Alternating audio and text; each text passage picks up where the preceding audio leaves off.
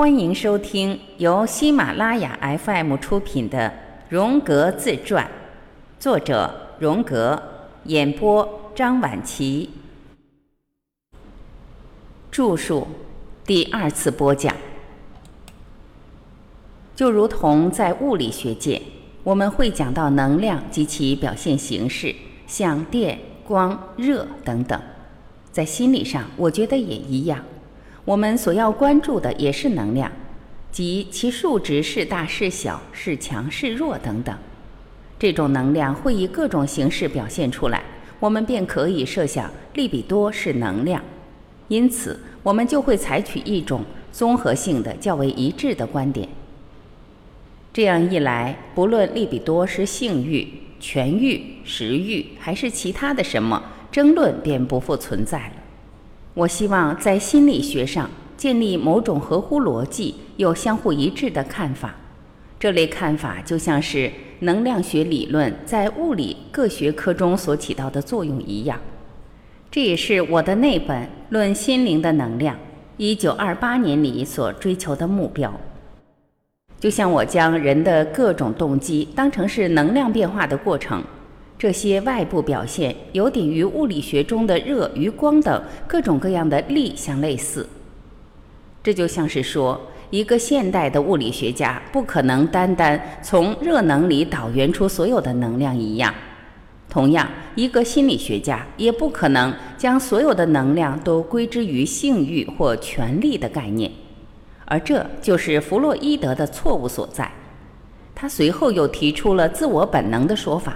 想来纠正这一差错，后来他又提出了超我的说法，甚至还赋予他一种高出一切的能力。在《自我与潜意识之间的关系》一书中，我并没有就潜意识本身做过多的描述，而只是指出了我对潜意识的着迷。而当我对自身的幻觉进行研究时，我才渐渐发现，潜意识也会经历变化的过程。这一点在我谙熟了炼金术之后，更得以确认。潜意识是一个过程，而精神则利用自我的关系而变化或发展成潜意识的内容。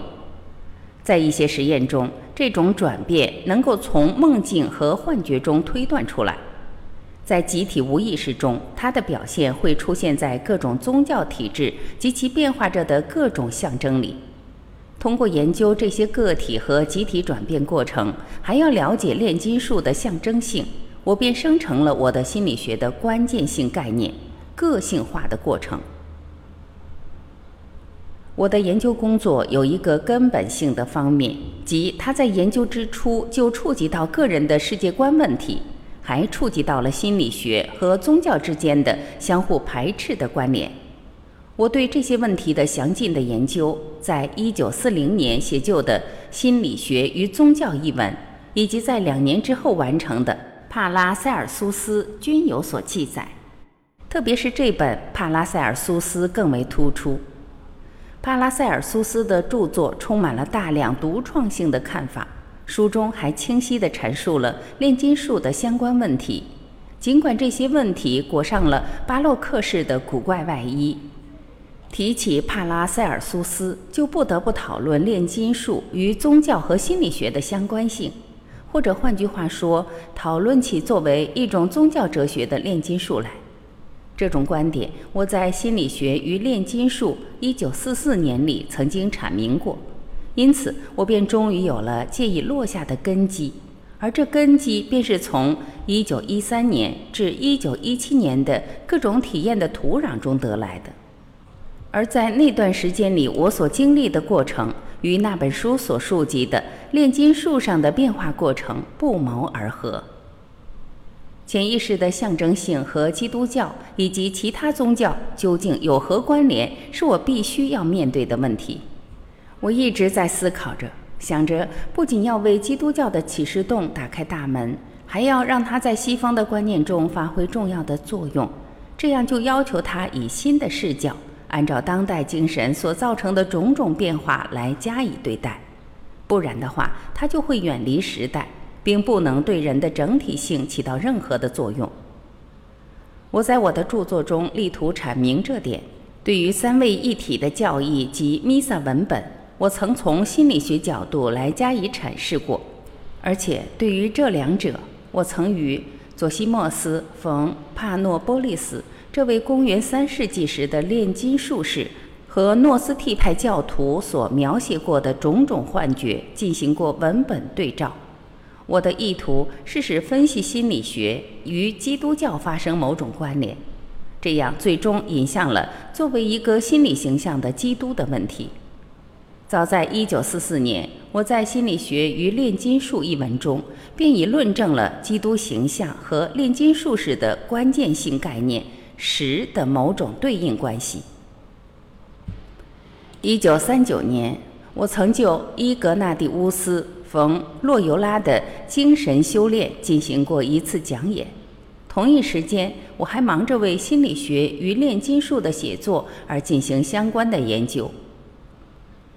一天晚上，当我从梦中醒来后，我看到在明亮的月光映衬之下，床角处有个身背十字架的基督形象。虽然并没有真人大，但却清楚无比。而且我还见到了他用带点绿色的金子构成的身躯。这景象具有十分庄严的意味，但我依然深切地为之震撼。虽然我对这样的幻觉已经习以为常了。因为我经常在将醒未醒时看到这类极为生动的形象。那时候，我正在考虑写一篇有关耶稣基督的阿尼玛的文章，而这是对于精神修炼的冥想之一的基督之灵。这一幻觉的出现，似乎向我指出了在我的沉思中被忽略掉的部分：基督和炼金术士的非凡之金。和那带点绿色之金到底有哪种类同性呢？当我深深认识到这一幻觉所指的关键性问题，即这是炼金术的象征，而它是对基督乃至炼金术的幻觉时，一切便明了了。那带点绿色的金是炼金术士看到的生命力的质，这不但在人身上存在，还在无机的自然物中也同样存在着。它是让整个宇宙为之沸腾的人类的一种外在表现，也即它是一种生命之精神、人之灵魂，或者说是宏观世界之子。这一精神倾泻进万事万物之中，它甚至还进入到无机物里，出现在金属与石头之中。我这一幻觉可以被看作是基督的形象与其在物质中的相似之物。即这个宏观世界之子的某种契合。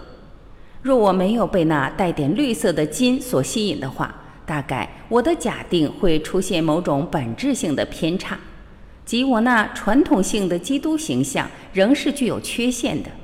我仍然需要了解基督教发展的这些部分。然而，对金属的强调却直接向我证明。炼金术毫不掩饰基督的观点，乃是一种精神上活着的物质和肉体上死了的物质的结合。在一九五一年出版的《一勇》一书中，我再次谈起了基督的问题。与之不同，我关切的不是各类历史上的基督形象，而是基督的形象与心理学的关联。我想揭示它所代表的绵延了数千年的宗教的发展历史，而不是一个失去了外在性的人物形象，从而发现占星术会如何预言基督的到来。还有，我最为关心的就是当时的人们对他的看法，即基督所处时代的时代精神，以及在两千年的基督文明发展中，人们又是如何看待他的。这对我来说同样重要。这一点，以及在几千年的过程中积累在他周围的一切古怪而有争议的问题，都是我要描述的。就在我对这些事情进行深入探究之时，那个作为人的耶稣形象出现了。这对我而言意义重大，因为他所在的时代的智力，我们也可称之为已经集聚而成的原型，也就是所谓的人类本源性形象。就已经凝聚在这位无人所知的犹太预言者的身上了。对人类的古老观念产生，一方面形成于犹太人的传统之中，另一方面则植根于埃及霍律斯神神话之中，而他们在基督教纪元的初始之时就已经被人们所接受了，因为它是当时时代精神的组成部分。他为人之子及上帝之子，他站到被神化了的奥古斯都大帝这个世界的统治者的对立面去了。这一观念与原本是犹太人的弥赛亚问题，成为了一个世界性的问题。若觉得耶稣这位木匠的儿子偶然成为了传播福音者，又恰巧成为了救世主，那就大错特错了。这实在是非常严重的误解。他绝对是一个天赋异禀之人，因而才能如此完美的表达和陈述他那时代人们普遍的在潜意识中隐含的种种期望。没有任何别的什么人能成为这一希望的传播者，只有耶稣才能如此。在那个时代里，由神圣的凯撒大帝所代表的权力至上的罗马帝国主宰着这个世界。那里是这样的一个世界，在这个世界里，无数的个人，甚至是所有的民族，都被剥夺了文化上的独立及精神上的自主性。而现今，个人也面临着同样的危险，即被大众所吞没的威胁。因此，在世界的很多地方出现了渴望基督再生的浪潮，人们不断地表达着这种期盼，以至于看见基督在世的谣言也不胫而走。这种情形表达了人们希望获得赎救，虽然他所采取的形式已经与过去不同了。这就是技术时代的典型的产物，即到处可见的遍布全球的飞碟效应。因为我研究的目的是为了论述我的心理学与炼金术的相关性，我便希望连同上述那些宗教方面的问题一起，找出炼金术士的著作中与心理疗法相关联的问题。临床时，医生在进行心理疗法时遇到的主要问题就是移情。我与弗洛伊德在这方面的意见相同。而在炼金术中，我也找到了与之相关的某种对应于移情之物。具体的说，就是相合的概念。这一点已为希尔贝勒所注意到了。在我的著作《心理学与炼金术》中，就列举出这种对应性的证据。两年之后，即1946年，我在移情的心理学中对这个问题又进行了阐释。我在这方面的研究，最终导致了《神秘的结合》一书的出现。与我在个人方面或科学方面的其他研究课题一样，相合的问题一出现，便有种种梦境随之而来，或者作为预言而在梦中出现。在这些梦境之中，有一例，这个问题及基督的问题都被凝聚成了一个十分显著的意象。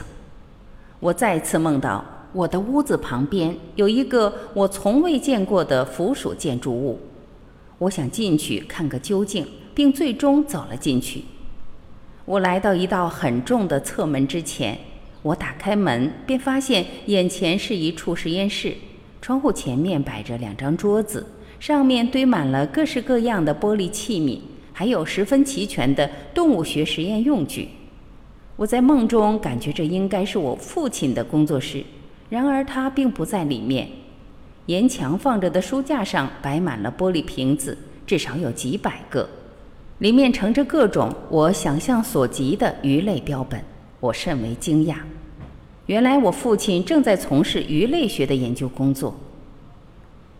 当我站在那儿向这房间的四周看时，我感觉到有一道布帘偶尔会鼓起来，仿佛不时有强风吹进来似的。就在这时，一个叫汉斯的年轻乡下人出现了。我叫他去瞧瞧，在这帘后面的房间是不是开着窗户。他走进去了，好长一段时间他才回来。而我发现他脸上现出一副可怕的神色。他只是说着：“对，有某种东西在里面。”随后我便走了进去。原来这有一道通向我母亲房间的门，房间里并没有人。还有点神秘的气氛。这个房间比较大，天花板上悬吊着五个一排的柜子，共有两排。柜子离地约两英尺高。它们更像是花园里的小亭子，每个面积约两平方米大，每个小屋里有两张床。我猜想，这就是我那早已去世的母亲回到杨氏时居住的地方。她摆上这些床，就是为来访的鬼魂睡觉用的。他们应该是鬼夫妻，因为都是成双结对的。他们来到这里过夜，甚至连白天也在这里。与我母亲的房间正对着的是一道门，我将门打开，随即便走了进去。眼前是一个大厅，这大厅使我想起了一间大饭店的门厅。大厅里安放着安乐椅、小桌子、豪华挂饰品，还有柱子，一切都是那么富丽堂皇。此时，大厅里的一支铜管乐队正大声地演奏着。在后面的这些房间里，我早已听到了这音乐声，但一直不知道它是从哪儿传来的。大厅里同样没半点人影，只有这铜管乐队在大声吹奏着进行曲。大饭店大厅的这个铜管乐队具有世俗性，它表现的是炫目的寻欢作乐，很难想象在这热闹非凡的门厅之后会是阴间。而他们又属于同一幢建筑物之内。大厅的这个梦的意象，应该是对我这个世俗中的好好先生或世俗欢乐的有力嘲讽。但这都是外表而已，在这后面隐藏着的却是截然相反的东西，即那鱼类实验室及那为鬼魂而悬吊着的亭子的含义。而这些是人们从铜管乐队演奏中所无法获取的。这两者都是神秘感的所在，既让人印象深刻，又为一片寂静所笼罩。我觉着这里就是黑夜的居所，而大厅则代表着白天的世界和庸俗浅薄的表象。这个梦境中最重要的意象就是鬼魂招待室及那个鱼类实验室。前者在一定程度上是以一种闹剧性的方式表现了相合和移情，而后者则暗示了我对基督的认识，而基督本人就是鱼类，他们是使我接连不断地进行深入探究十余年的课题。而让我觉得惊奇的是，对鱼类的研究却落到了我父亲的头上，在这个梦境中，他成了照管基督徒灵魂的人。而按照传统的观念来看，这些人都是被基督的门人彼得的网所捉到的鱼。还有一个现象令我惊异，那就是我的母亲，她成为了被拆散了的鬼魂的保护者。这样，在我的梦境中，我的双亲担负起了治疗灵魂的重担，而这的确是我现实中该承担的工作。这预示着某些没有完成，并且仍然压在我父母身上的责任，即这件事仍然藏在潜意识之中，只能待未来的某个时刻得以解决。我仍未解决哲学上炼金术的主要事情及相合的问题，因此，也就是还不能够解答基督徒的灵魂向我提出来的问题。此外，我的妻子想为之奋斗终生的有关圣杯传说的研究工作也还没有实现。我甚至想到，当我在一咏中讨论到鱼类的象征时，我脑海里还会浮现出翠鸟的形象及追寻圣杯的景象。要不是想到这是我妻子的研究领域，我会毫无迟疑地把圣杯的传说包括进我对炼金术所进行的研究之中。在我的记忆中，父亲受了安福塔斯式的伤，即一只伤口未愈的翠鸟，这是基督的受罪；而炼金术士就是为了治愈这伤痛而去寻找治病的万灵药。作为一个口哑的帕斯法尔，在我童年的时候，我就成为了这种病症的见证人。但是我也像帕斯法尔一样，即使有嘴也说不出来，我只能尽我所能的做些暗示。事实上，我父亲从未能认真探究受刑的基督符号的象征意义，因为终其一生，他都被痛苦所折磨。这一痛苦就是他一直生活在基督的预见和许诺中，而且还根本没有觉悟到这都是由于效法基督的结果。他认为这种痛苦只是他个人的病痛而已，是可以听从医生的忠告而得以治疗的。他并不觉得这是基督徒普遍意义上的痛苦。加拉太书里的话说：“我活着，但那已经不是我，而是基督活在了我的身上。”我的父亲从未能考量过这句话的全部深意，因为一想到宗教的种种问题，他便会浑身战栗。他仅仅想满足于信仰，但他自身信仰却又打破了他的忠诚。一遇到此，他便以牺牲理性为代价，做出妥协，以自我蒙蔽。不是所有人都能够接受这一戒律的，只有那些该接受它的人才会接受。有这样的阉人，他们为了天国的缘故，而使自己变成了阉人。能够接受这一点的人，让他接受就可以了。马太福音这种盲目的接受，并不能解决问题，只会让思想停滞不前，还会给下一代增加压力。众神的兽形的特征表明，众神不但超越了超人的范畴，而且还进入到不属于人类的世界之中。可以说，各种动物便是他们的身影。大自然本身就将这种影子与神的影像联系起来。基督之鱼代表着那些效法基督的人本身便是鱼，他们是需要那些动物式的照料，具有潜意识的魂灵。以此可看出，那鱼类实验室就是教会对灵魂的照管的同义词。就像那些因自己而受伤者一样，治愈者也是他们自己。在这个梦境中。具有决定性意义的行为，就是那些以逝者在意识之外的那个世界，也就是在潜意识的世界里对死者所做出的一切。其实，在我生活的那个时期，我仍然没有意识到我肩上的责任的本质意义，也没法对这个梦做出合理的阐释。我只能隐约感觉到这些含义。在我写出《达约伯书》之时，我也一直在克服内心的巨大挣扎。写《达约伯书》的缘起可以追溯到《伊勇》这部著作里。在《伊勇》中，我讨论了基督教的心理问题，而约伯则可以说是某种基督的先兆，通过受苦受难，二者紧紧相连。基督是代上帝受苦的仆人，约伯也应如此。在基督的认知里，世上的种种罪恶便是产生苦难的根源，所以基督徒便为受苦受难而来。这就无可回避地出现这样一个问题：谁应该为这些罪恶承担责任呢？归结起来，就是创造了万事万物及这些罪恶的上帝本人，是他创造了这一切，所以上帝必须为人类的命运苦难承担责任。基督便出现了。本集今天就播讲到这里，感谢您的收听。